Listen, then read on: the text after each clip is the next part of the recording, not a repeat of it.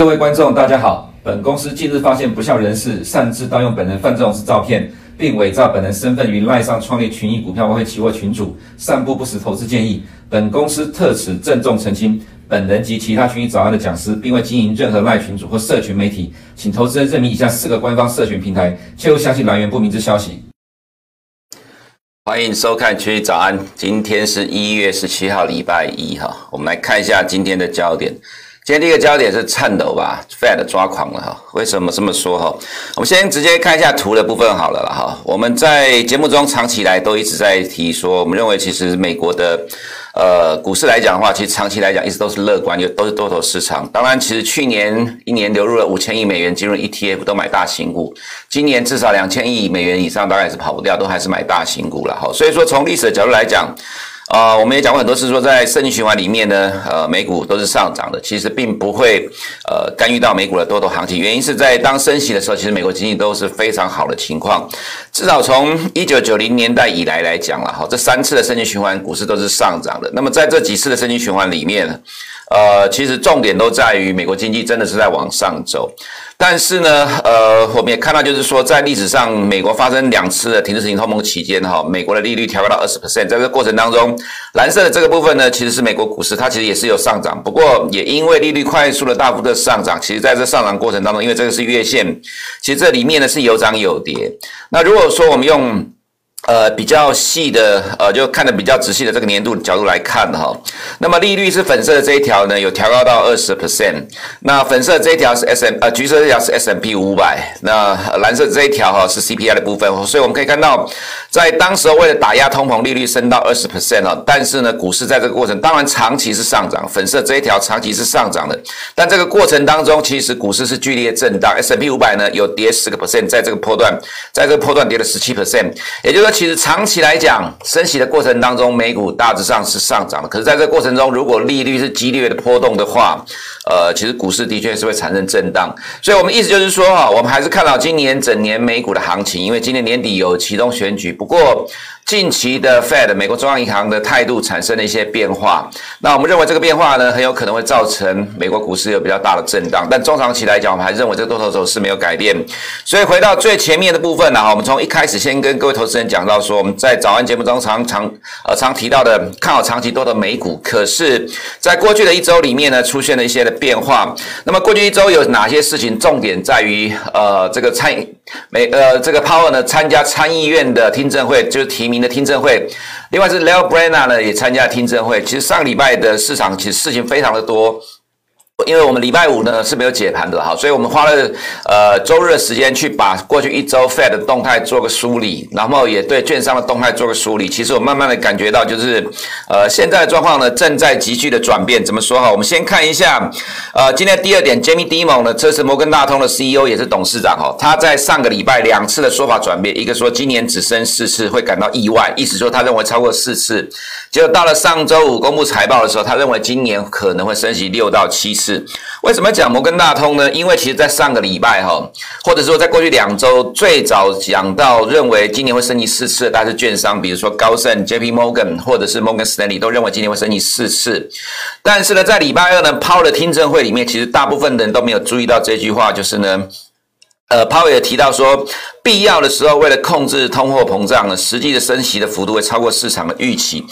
呃，去年十二月的点阵图认为今年会升息三次，但是在过去一周，除了 Powell 讲这句话之外呢，我们再来看另外一个，在上个礼拜五的凌晨，Christopher Waller 这也是理事哈，他提到说，预计二零二二年通膨会降到二点五个 percent，如果二零二二年下半年通膨顽固的维持在高档，四或五次的升息是可能的。呃，投资人，你有没有注意到这个状况正在改变？这是 Fed 官员的说法。那么从这个礼拜开始啊，因为一月二十七号是 FOMC，也就是说从这个礼拜到一月二十七号之前都是缄默期，没有 Fed 官员谈话。所以在上周除了这个听证会之外，Powell 跟 Lael Brainard 有一大堆夯不啷当的七八个 Fed 官员都出来讲话，都提到说这个升赞成升息三次，至少三次。那么我们常看到的，在上周末呃上周的下半周最常提到就是说升息三次是一个 baseline。是一个基准，至少三次以上，也就是其实现在今年来看，哈，升息四次可能看起来已经是比较确定的一个方向。再来就是说，呃，Christopher Wall 提到。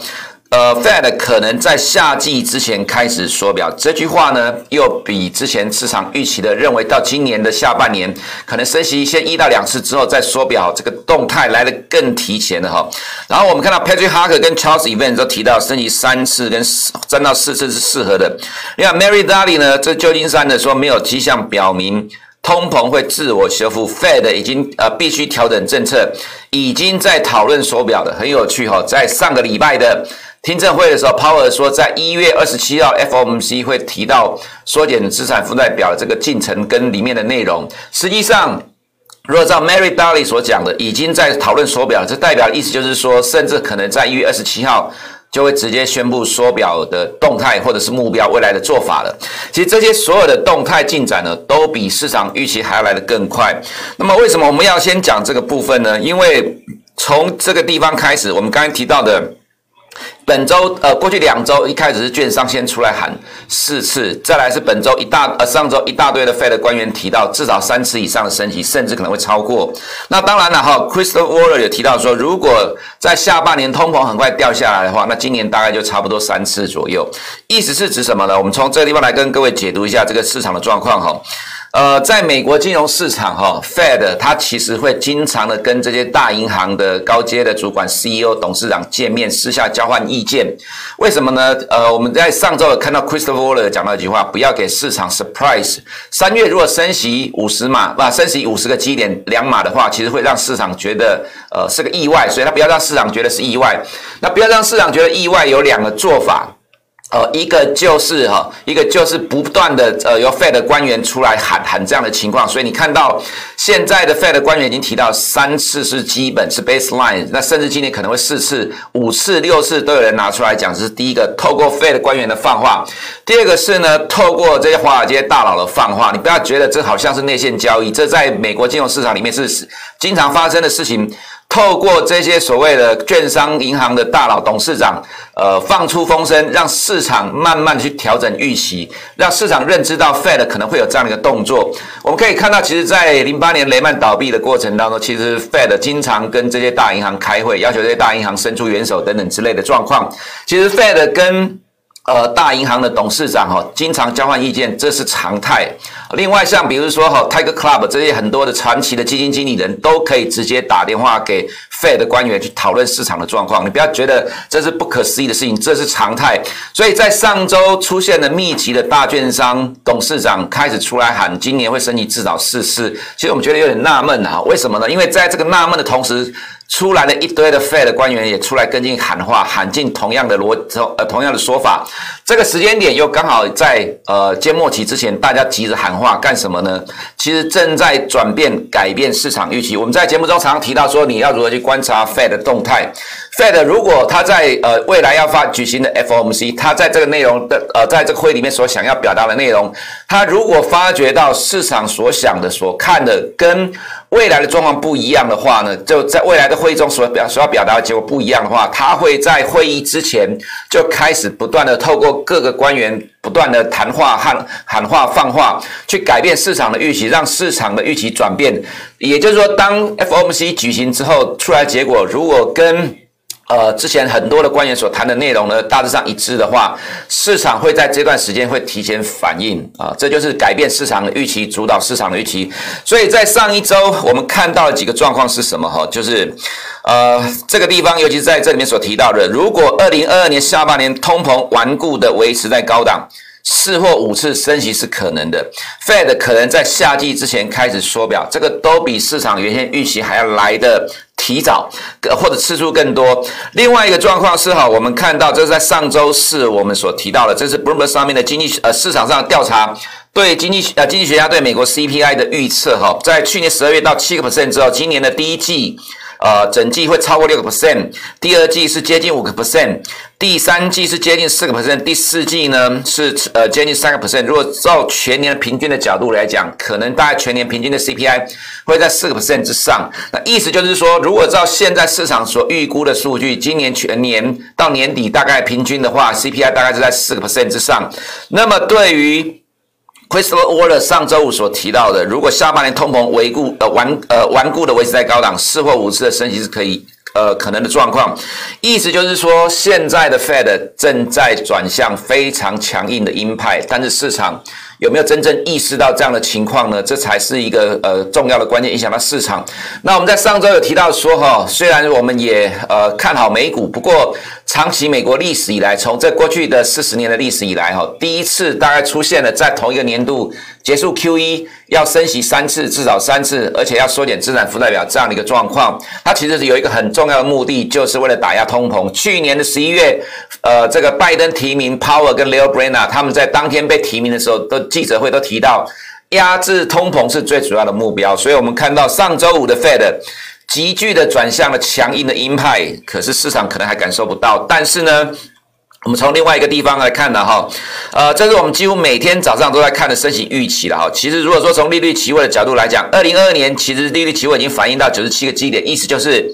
会升级四次了，这已经接近现在市场上的普遍的共识了。再来就是二零二三年会升息六次了哈。那我们要讲的东西就是呢，其实，在债券市场，债券的利率期货它其实永远跑得在最前面，但是呢，债市反应这么前面，股市投资人不见得会同步的去反映债市的状况，这其实是一个比较大的问题。好，再来就是哈。我们回到另外一个状况，这个是在上周五公布的美银美林的基金经理的月报。这其实哈每个月大概我们都有提到，这里面其实有提到一个重点，就是越来越多的投资者预计央行会坐视股票大跌而不采取任何行动。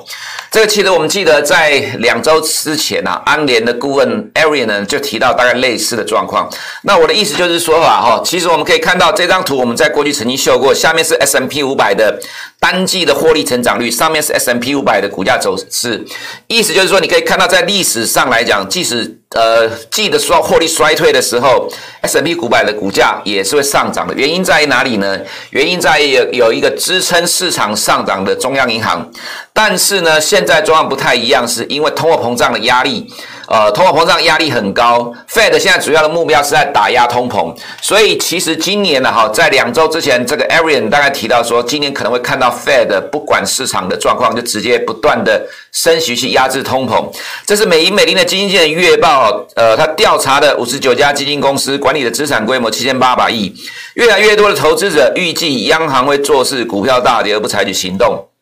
我们在讲美股的时候，常常提到一个关键，就是你在观察美股的时候，必须了解市场的 sentiment。sentiment 就是市场的情绪。这个情绪其实是从什么来呢？从市场的预期而来。也就是说，其实市场的预期怎么走，它其实影响到未来的方向的关键。这也就是说，我们今天花了一点时间了哈，来跟各位投资人解读说，上个礼拜其实发生了很多事情。但是你能不能感受到市场的变化？我们虽然对于今年整年的美股中长期还是看多的，不过看起来现在的确震荡正在开始哈。那因为在上个礼拜，中央银行其实它的态度产生了急剧的转变。那这个转变呢，可能股市投资人未必能够感受得到。所以我会在今天节目花一点时间来解读这个部分哦。再来是可能投资人也要去留意的哈。到现在一月已经过了两周了哈，拜登两兆美元的这个法案到目前为止仍然没有进展。现在呃参议院正在搞一个法案，就是投票的一个法案哦，跟这个没有关系。看起来这个已经暂时被搁置了哈。再来是另外一个部分，上个礼拜五的。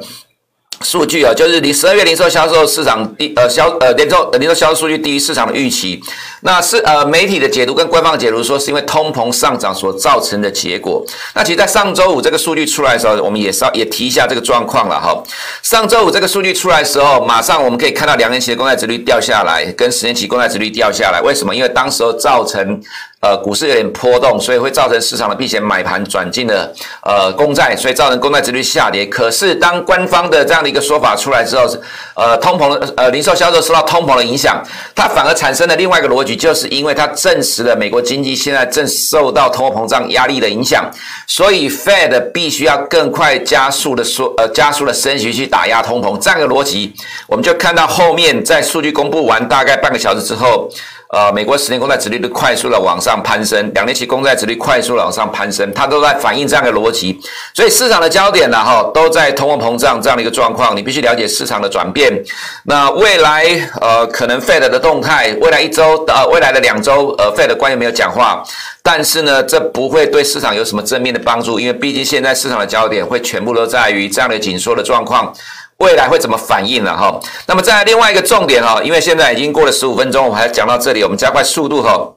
上周五晚上的 J P Morgan City 公布财报，其实我们看到了一些的蹊跷的问题，这也是为什么上礼拜 J P Morgan 大跌六个 percent 的原因哈。先呃先看市场预估的今年二零二二年的获利了哈，市场预估今年 J P Morgan。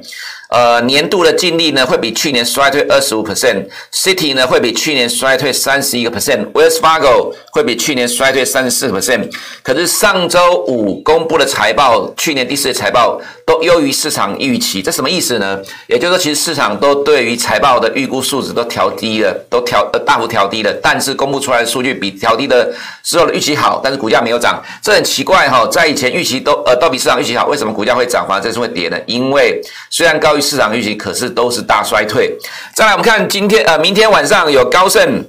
还有十九号有这堆的财报，大家注意一下。再来就是呃，今天中国公布第四季的 GDP 成长率预期是三点三，前期是四点九。然后在明天有日本央行的会议了哈。中国今天有五千亿的 MF 到期呢，预力预料还是等量续作了哈。那在上个礼拜五 A 五十再创破断新低。等下，如果有时间再讲了哈。那台积电成了台股的救世主，所以我们今天花了很长的时间来告诉投资人，其实 Fed 的动态在上周急剧的呃急剧的转变。那我们建议投资人还是要关注 Fed 的动态，因为毕竟今年的金融市场的状况，在美国这一块。呃，跟历史上过去四十年来讲，几乎都没有碰过这种情况。它会不会跟过去大家所讲的，呃，升息的时候市场都会涨，都会再再来一次历史重演？其实也不一定了哈，因为有了不一样的基准，所以我们要用不同的角度来看。但至少我们认为，今年有启动选举的情况之下，今年的行情大概就是震荡缓步，慢慢垫高，但这个震荡的空间可能会蛮大的哈。那这些刚刚都看过，投资人有兴趣再自己看吧。那么在原油的话，是算波段新高了哈，这个部分也会影响到通共同的呃走势哈，那么再来就是。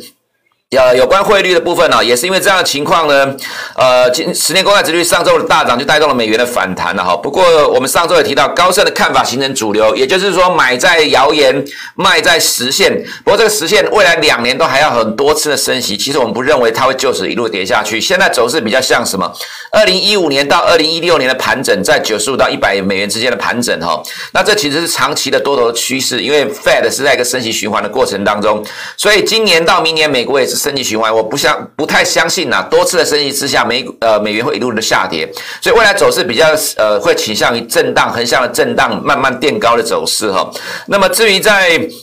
呃，美股的部分，我们这里要提一下，呃，金融股的财报哈。这在上周四的时候，我们有提到说，Jeffrey 的财报呢，呃，固定收益大跌五十 percent，所以高盛跟 Morgan Stanley 是这两个，就是固定收益交易前两大的哈。那高盛是上面的连跌两呃连跌三天的重挫哈。那高盛明天才公布财报，它其实已经先跌了。JP Morgan 在下面跌了六点一五 percent，那这是呃财报的数据，固定收益呢，JP Morgan 掉了十六个 percent，花旗的话掉了二十 percent，这都比预估的来得好。可是因为它是大幅的衰退，所以股价仍然大跌。另外一个被证明的一个问题，就是第四季的财报，JP Morgan 里面薪资的上升带动了费用的成长，这个超过市场预期。他告诉你一件事，就是呢，Lawrence Summers 所提到的薪资的上涨会是今年美国通膨压力的主因之一了哈。其实 JP Morgan 在上周法说提到说，除了这边的调薪之外，未来还会继续大幅的加薪，争取人才，因为花旗已经这样做了。我们意思就是说，看起来。美国金融股的财报透露了很多的负面的消息，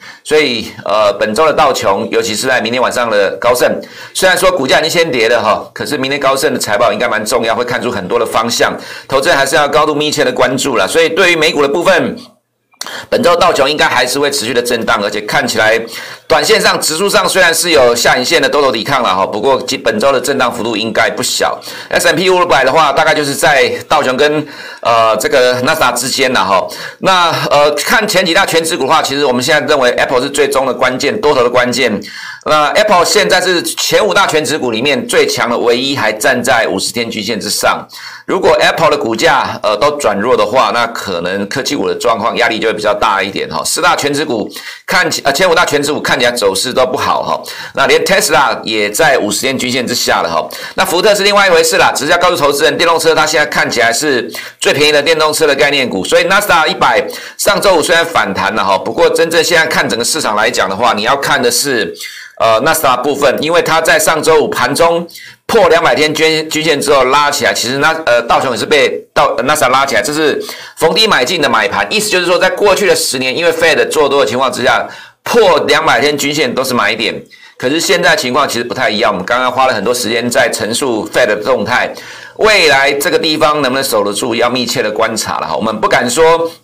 一定守不住或一定守得住，因为毕竟现在市场的确跟一个月之前大家所想的其实不太一样的状况哈。那么在看到亚洲市场的部分来看的话呢，在上个礼拜五呃上个礼拜呃港股的确是有反弹，因为跌的幅度算深了哈。不过如果本周美股还是持续震荡的话，其实上个礼拜五的港股也是受到美股震荡影响，所以呃其实也是有受到影响跟着下来，不过跌没有跌很多。但是我们认为可能本周还是震荡情况之下，其实港股的反弹空间有限了哈。那么再来，另外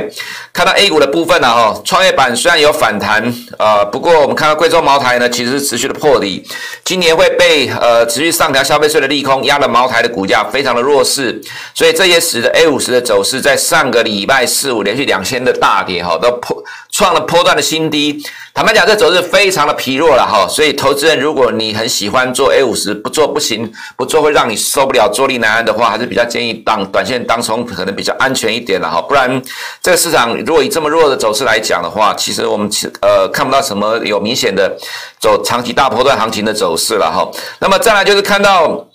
呃台股的部分呢，我们看一下台股上个礼拜五的台积电一档股票。占加权指数的涨点哈是涨了大概九十三点左右，可是加权指数收盘是跌了三十三点。其实你把这样扣上去的，把它扣掉的话，其实加权指数是跌了大概一百多点。这是第一个部分哈。第二部分我们看到外资买超台积电，在上礼拜五单日买超两百八十五亿，但集中市场外资只买超了一百五十三亿。你扣掉台积电这个部分的话，其实外资是卖超了一百三十二亿。所以其实台积电变成了台股的救世主。那么我们来看一下台呃台积电的获利的部分呢哈。